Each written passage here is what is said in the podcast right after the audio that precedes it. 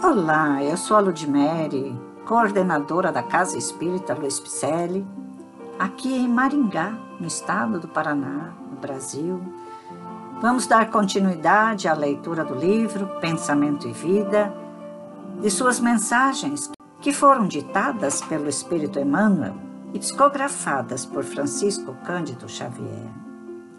Este livro é um pedido ao mundo espiritual para nos trazer palavras que nos orientem para que possamos melhorar e sanar as nossas dificuldades aqui na Terra.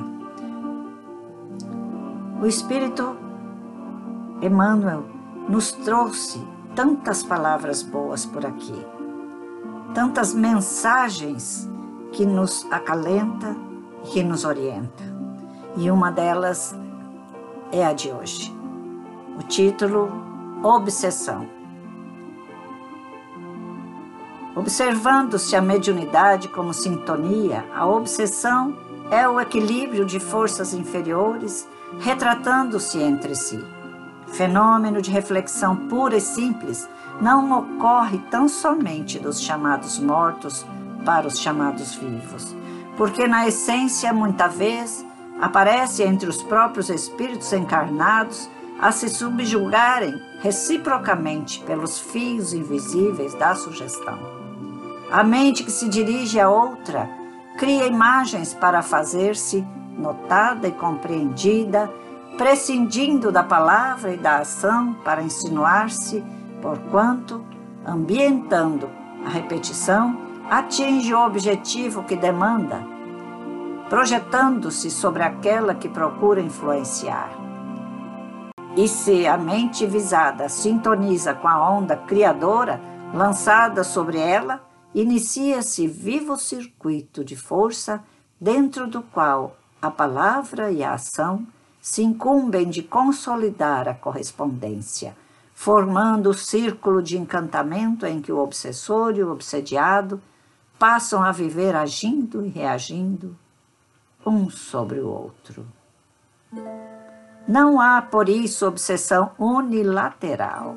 Toda ocorrência desta espécie se nutre à base de intercâmbio mais ou menos completo. Quanto mais sustentadas as imagens inferiores de um espírito para outro, em regime de permuta constante, mais profundo o poder da obsessão, de vez que se afastam da justa realidade para o circuito de sombra em que entregam a mútuo fascínio.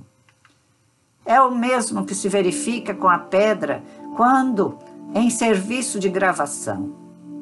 Quanto mais repetida a passagem do buril, mas entranhado o suco destinado a perpetuar a minudência da imagem.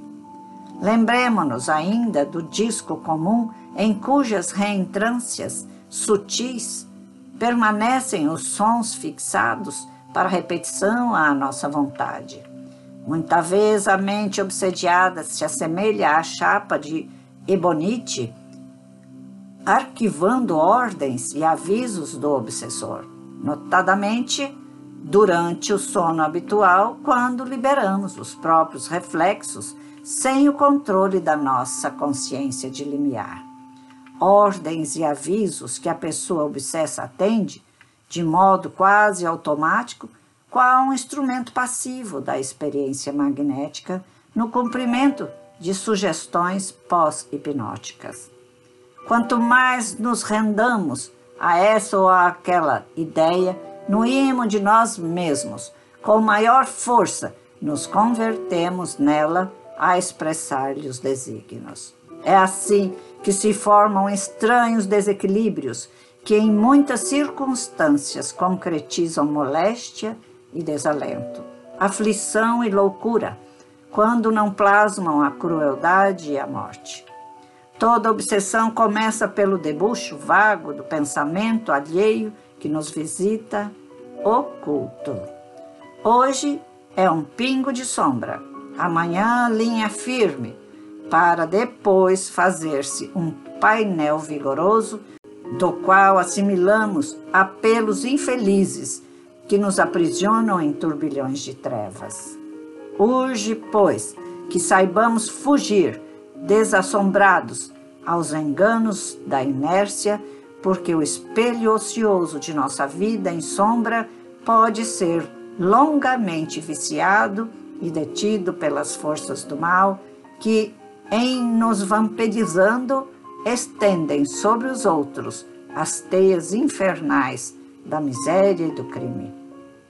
Dar novo pasto à mente pelo estudo que eleve a consagrar-se em paz ao serviço incessante é a fórmula ideal para libertar-se de todas as algemas, pois que na aquisição de bênçãos para o espírito e no auxílio espontâneo à vida que nos cerca, refletiremos sempre a esfera superior, avançando por fim da cegueira mental para a divina luz da divina visão. Observemos, hein? Observemos que ele nos dá a receita para não entrarmos nas obsessões que estão dioturnamente querendo nos fazer servidores deles ou subjugados deles. Ou ao contrário, se nós também temos um pezinho na lama, podemos também puxar pessoas para baixo. Cuidemos dos nossos pensamentos, para que o nosso interior, emaranhado de pobreza espiritual, possa envolver muita, muitas pessoas. Cuidemos de nós, dos nossos pensamentos, das nossas ações. Busquemos estudar, porque é essa receita que ele dá aqui. Vamos cuidar um dos outros, estudando e proliferando o conteúdo estudado para mais pessoas, para que levemos conosco pessoas que também têm o desejo de evoluir. Vamos nos dar as mãos. Vamos dar as mãos também para a espiritualidade maior, porque juntos faremos um intercâmbio mediúnico de volta ao Pai Maior. Agradeço a sua presença aqui, eu espero que você esteja gostando. E para começar a nossa tarefa de hoje, repasse esse podcast para seus amigos, seus familiares, para que eles também possam acessar o nosso site www.celpifempicele.com.br. Aguardo você na próxima leitura. Um grande abraço e muita paz.